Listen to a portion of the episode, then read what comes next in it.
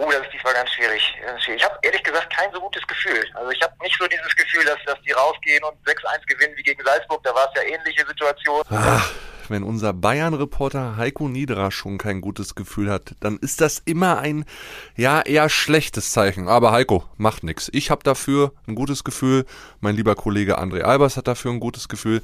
Leute, wir sprechen natürlich über den Champions League-Kracher heute Abend. Bayern gegen Villarreal, auch Real gegen Chelsea spielt noch. Das alles ist Thema. Es geht noch um VfL Bochum, um Borussia Dortmund, Erling Haaland, Bayer Leverkusen. Also ihr merkt wieder, wir haben alles für euch im Gepäck, was man wissen muss Schluss zu König Fußball. Mein Name ist Kilian Gaffrey. Schön, dass ihr wieder mit dabei seid. Stammplatz. Dein täglicher Fußballstart in den Tag. Moinsen, na Bayern-Fans, seid ihr schon aufgeregt? Also ich habe natürlich Bock auf Champions League-Spiel heute Abend. Das sind immer die Abende, die auch wir als Journalisten gerne begleiten. Noch viel lieber natürlich unsere Reporter da draußen.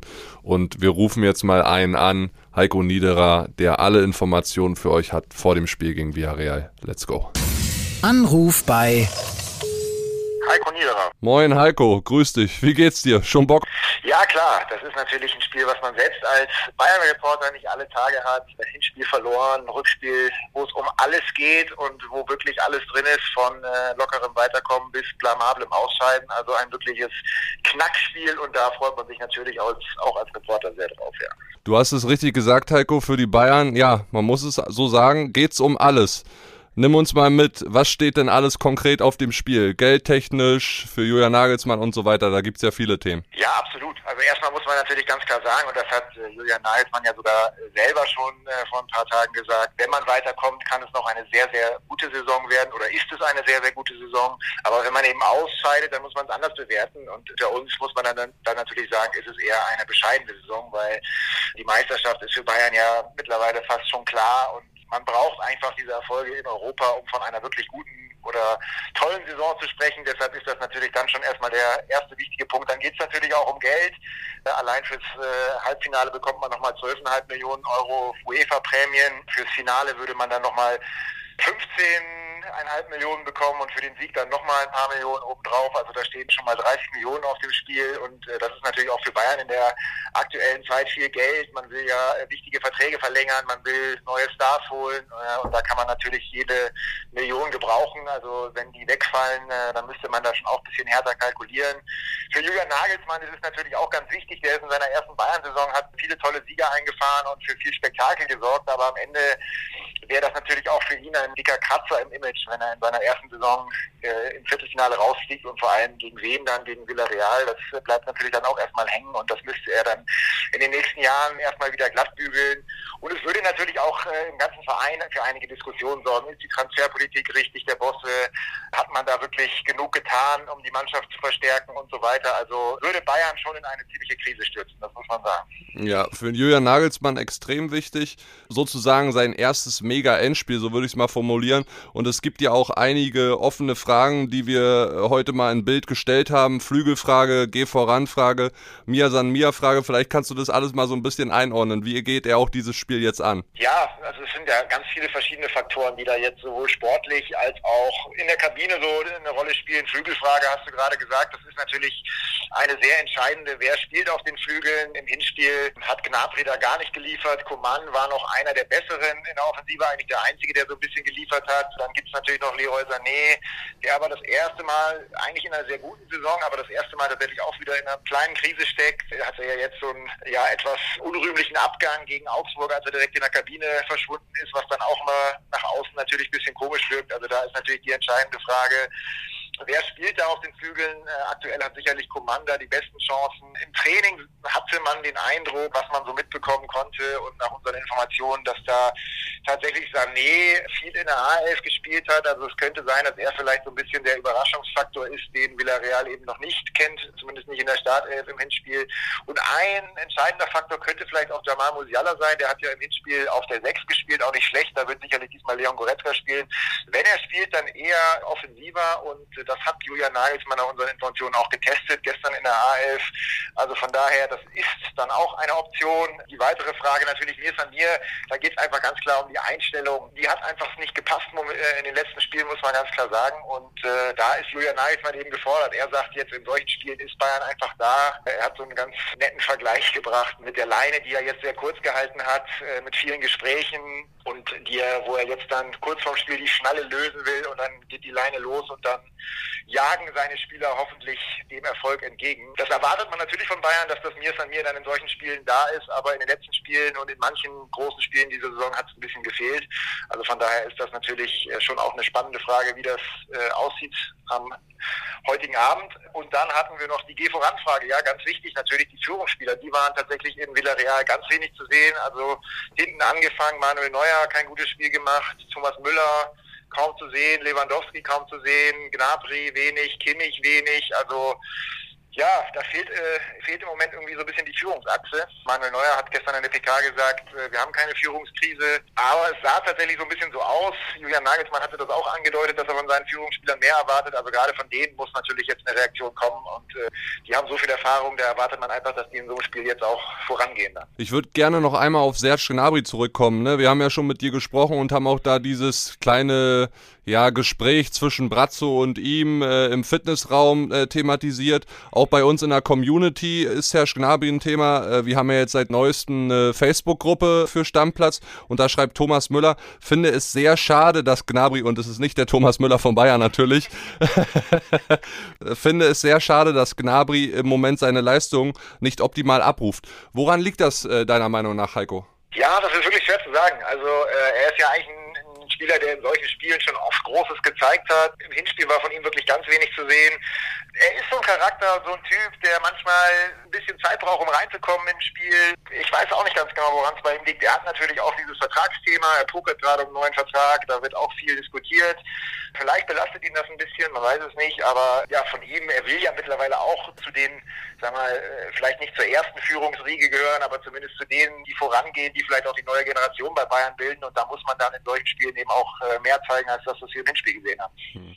Heiko, noch mal ganz kurz zum Schluss äh, zu Villarreal. Ich habe gelesen, die haben noch eine Geheimwaffe im Gepäck. Und den kennen wir alle. Da richtig? Das ist richtig, das ist richtig. Ob es dann wirklich, ob die Geheimwaffe zum Einsatz kommt, wird man dann sehen. Aber sie haben einen alten Bekannten aus der Bundesliga und zwar Paco Alcázar. Ich glaube, das haben die wenigstens auf dem Zettel, dass der bei Villarreal spielt. Der ist ja so ein bisschen, glaube ich, in der Winterpause vor zwei Jahren relativ spontan verschwunden aus Dortmund, nachdem er ja eigentlich für viel Furore gesorgt hatte. Vor allem mit seinen Joker-Toren. Hat ja fast immer als Einwechselspieler getroffen, hat eine sehr, sehr gute Quote, was die Tore pro Minuten angeht. Ich glaube, er macht, hat in der Bundesliga alle 75 Minuten Tor gemacht. Äh, das können nicht so viele von sich behaupten und äh, hatte jetzt allerdings eine lange Verletzung, ist erst seit Anfang des Monats eigentlich wieder fit, aber er saß im Hinspiel immerhin schon auf der Bank und er könnte natürlich dann eine Geheimwaffe werden, wenn vielleicht Bayern führt und dann vielleicht so Villarreal nochmal alles nach vorne schmeißen muss, dann so ein Paco Alcázar. Der weiß zumindest, wie man gegen Bayern trifft. Der hat drei Spiele gegen Bayern gemacht, zwei davon gewonnen und in beiden ein Tor gemacht. So, jetzt zum Schluss. Will ich noch deinen Tipp hören, Heiko? Oh, das ist diesmal ganz schwierig. Ich habe ehrlich gesagt kein so gutes Gefühl. Also ich habe nicht so dieses Gefühl, dass, dass die rausgehen und 6-1 gewinnen wie gegen Salzburg. Da war es ja ähnliche Situation. Wo, woran liegt das? Woran machst du es fest? Warum hast du kein gutes Gefühl? Ja, weil es sind einfach sehr viele, sehr viele Themen nebenbei. Man hat das Gefühl, dass irgendwie so ein bisschen der Wurm drin ist bei Bayern. Nicht erst jetzt in den letzten beiden Spielen, sondern dass sie schon öfter so ein bisschen Phasen hatten, wo diese Dominanz gefehlt hat und eben wie auch beschrieben, dieses Mir nicht so ganz da ist, die Führungsspieler nicht ganz da sind. Also es kommt einfach sehr vieles zusammen, wo man nicht das Gefühl hat, die gehen jetzt raus und hauen die eben 6-1 weg. Also von daher, ich denke, es wird ein eher knappes Spiel. Vielleicht am Ende mit einem 2-1-Sieg für Bayern, vielleicht aber auch mit einem Unentschieden und dann wäre Bayern raus. Schauen wir mal. Ich sag ja, sie hauen sie weg, aber wir werden es sehen und wir sprechen uns dann sicherlich wieder. Heiko, lieben Dank dir und viel Spaß im Stadion, ne? Alles klar, danke euch. Ciao, ciao. Also ich weiß nicht, wie es euch geht. Bei mir ist die Spannung nach dem Gespräch mit Heiko Niederer jetzt nochmal um einiges gestiegen. Und ich möchte gleich auch mal meinen lieben Kollegen André Albers fragen, wie es bei ihm ist. Moin André, grüß dich. Kili, ja, ich bin auch schon ein bisschen aufgeregt, ehrlich gesagt. Also ich habe richtig Bock auf das Spiel heute Abend. Sind schon ein paar, ja, nicht krasse, aber so ein paar Dinge, die dann bei einem Aus eine Rolle spielen würden bei den Bayern, die Heiko beschrieben hat. Also da würde es nicht lustig werden die nächsten Wochen, ne? Nee, das glaube ich auch. Ich glaube auch, der Nagelsmann wäre selber, weil man kennt ihn ja auch als sehr ehrgeizigen Typen, super enttäuscht. Was mir ein bisschen Sorgen gemacht hat, ist, dass Heiko selber sagt, er hat ein schlechtes Gefühl, weil ey, das ist ein Bayern-Reporter, der Und die sind bei Tag uns da. immer ganz nah dran, Genau. genau. Und wenn die so ein schlechtes Gefühl haben, ich meine, vor Salzburg hatten sie das ja auch nicht. Und da Salzburg war ja eine ähnliche Situation. Er hat es ja beschrieben. Genau. Ne, da haben sie auch nur 1-1 gespielt, zwar nicht verloren, aber nur 1-1 bei Salzburg. Das war auch schon irgendwie komisch und dann im äh, Rückspiel rasiert. Und davor hatte er ein gutes Gefühl oder hatten die Bayern-Reporter allgemein ein gutes Gefühl. Aber wenn so ein Bayern-Reporter, unser, unsere Reporter allgemein kein gutes Gefühl haben, dann ist es immer ein schlechtes Zeichen. Ja, der ist jeden Tag an der Siebener Straße und so, der sammelt ja auch Eindrücke, der, der guckt den Spricht Leuten mit Leuten. Genau, der spricht mit Leuten, guckt den Leuten ins Gesicht und das weiß ich nicht. Also das, das macht mir ein bisschen Sorgen, aber eigentlich bin ich bei dir. Ich glaube, die hauen die weg. Also ich, ich glaube, der FC Bayern ist am Ende doch der FC Bayern und egal, ob Lewandowski da irgendwo anders im Gespräch ist oder dem mal der Fuß juckt oder keine Ahnung, normalerweise ruft er in so einem Spiel dann auch seine Leistung ab und Villarreal Ja, und nicht nur der, alle. Genau, und- Müller, Kimmich. Und man muss auch ganz ehrlich sagen, das ist jetzt auch nicht Real Madrid. Also das ist am Ende immer noch wieder Real, die sind okay, ne? die, die haben ein ordentliches Hinspiel gemacht, aber die haben nicht die Bayern-Qualität. Gut, Bayern-Thematik jetzt erstmal abgehakt, aber Real Madrid war ein gutes Stichwort. Die spielen heute Abend auch. Rückspiel gegen Chelsea, Hinspiel hatte Real, dank wem? Karim Benzema. Der Überstürmer, muss man sagen, in dieser Saison, also der hat auch dann äh, gute Chancen, vielleicht nochmal Ballon d'Or und so weiter zu holen. Der hat's richtig gut gemacht. Ja, Rückspiel, Real, Chelsea, 21 Uhr bei The Zone. Was denkst du, dein Tipp? Also ich kann mir schon vorstellen, dass Chelsea da eine gute Leistung bringt. Die haben sich jetzt ja auch so ein bisschen äh, erholt am Wochenende mit dem Sieg bei Southampton. Aber dass die das noch drehen gegen Real, glaube ich ehrlich gesagt nicht. Wäre schon bitter, wenn Chelsea das jetzt dreht. Real hat es ja davor gegen PSG geschafft, noch so ein Spiel irgendwie im Spiel sogar zu drehen, nicht nur nach einem Hinspiel.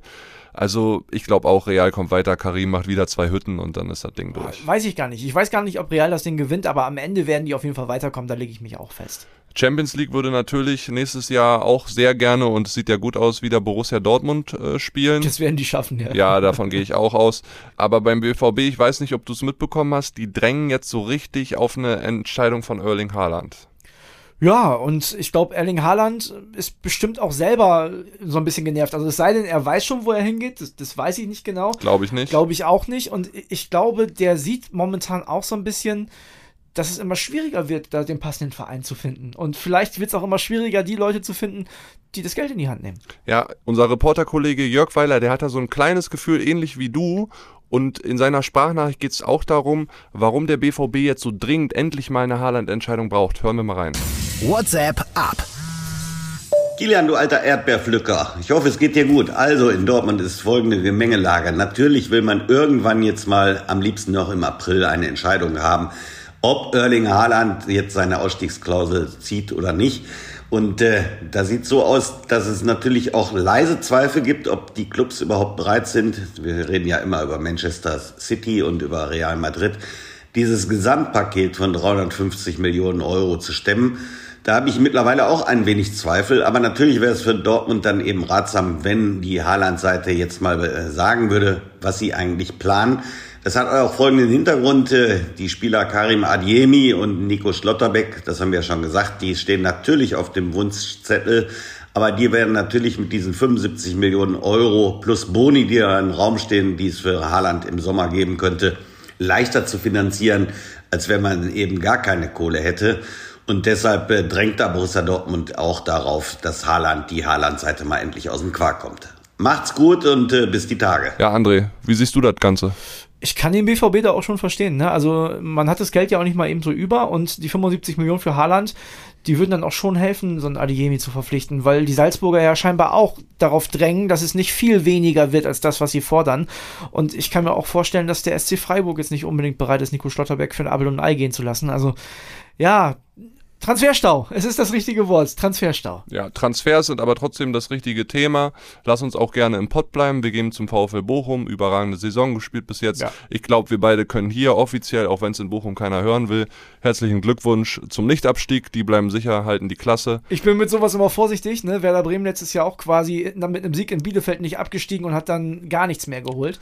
Aber ja, eigentlich. 36 also Bochum Punkte. müsste jetzt von den letzten fünf Spielen quasi vier verlieren und die anderen müssten alles gewinnen irgendwie noch, um da vorbeizukommen. Also daran glaube nee, ich nicht. nein, glaube ich auch nicht. Und natürlich bereiten die jetzt auch die neue Saison vor.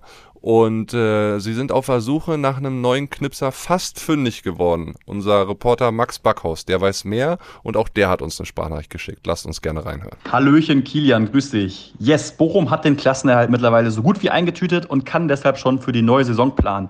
Manager Sebastian Schinzilorz ist da schon fleißig, wie wir hören. Unter anderem soll nämlich nach unseren Infos Philipp Hofmann vom KSC kommen. Der Herr ist ein gut bekannter Stürmer aus der zweiten Liga, 29 Jahre alt und mit 17 Treffern aktuell hinter Simon Terodde zweitbester Knipser. Der weiß also auf jeden Fall, wo die Bude steht und kostet zudem auch keine Ablöse, weil sein Vertrag in Karlsruhe am Ende der Saison ausläuft. Wie ich gehört habe, dürfte das neue Arbeitspapier beim VfL bis 2024 gehen. Dann wird er auch zu den Topverdienern gehören, was bei Bochum immer noch unter einer Million Euro pro Jahr bedeutet. Da liegt nämlich die Gehaltsobergrenze, der Salary Cap, wie man so schön sagt. Der Mini-Haken ist, man ist sich zwar einig, aber der Vertrag ist noch nicht unterschrieben. Auch Mainz soll Interesse haben. Aber ich gehe ganz stark davon aus, dass Hofmann nächste Saison beim VfL aufläuft, zumal er auch hier aus der Ecke kommt, aus Arnsberg im Sauerland, um genau zu sein, und in der Jugend bei Schalke spielte. Also der kommt quasi nach Hause. Ein echter Knipser für einen Nullinger. Das wäre so ein typischer Schinzi-Lords-Transfer, der damit die Planstelle Sturm abgeschlossen hätte. Heißt übrigens, dass Lokadia, dessen Vertrag ausläuft, gehen darf. Die weiteren Planstellen sind im zentralen Mittelfeld und, falls Bella Kotschap oder Leitsch noch gehen sollten, in der Innenverteidigung. André, Philipp Hofmann, was sagst du? Ja, in der zweiten Liga ja seit Jahren überragender Stürmer. Ähm, trifft da regelmäßig zweistellig und mehr. Ist in dieser Saison, glaube ich, ja auch schon bei 17 Toren. Äh, das kann man schon machen, auch gerade als VfL Bochum. Also ich glaube, dass wenn die Bochumer jetzt nicht so 100% sicher in der Klasse bleiben würden, der sich das vielleicht auch noch länger offen halten würde. Und der war ja auch immer wieder schon bei Erstligisten im Gespräch, bei Union ja auch schon mal zum Beispiel, ne? war ja bei den Unioner mal im Gespräch, hat am Ende aber nie so wirklich geklappt. Jetzt läuft der Vertrag aus, das heißt, in Karlsruhe wird er nicht bleiben, das ist klar. Und es klingt ja so, als wenn das mit Bochum schon ziemlich sicher ist. Ja, und die könnten so einen, glaube ich, auch ganz gut gebrauchen, ne? Stürmer, der ein Tor macht, kann sie immer gebrauchen. Äh, gut gebrauchen konnte RB Leipzig in den letzten Jahren auch immer Marcel Halzenberg, auf den war eigentlich immer Verlass. Mhm. Was mir gar nicht so bewusst war, André, der war die letzten elf Monate auch wegen Verletzungsproblemen überhaupt nicht in der Startelf. Startelf Comeback gegen Hoffenheim, hat sogar das 2-0 gemacht, Vertrag läuft aus. Jetzt haben unsere Leipzig-Reporter gehört, ja, dass eigentlich von Tedescos Seite, so hat er es jedenfalls gesagt im Zitat zu uns, aus meiner Sicht spricht nichts gegen eine Vertragsverlängerung. Marcel Halzenberg weiter bei RB Leipzig, gutes Ding eigentlich, ne? Solider Spieler.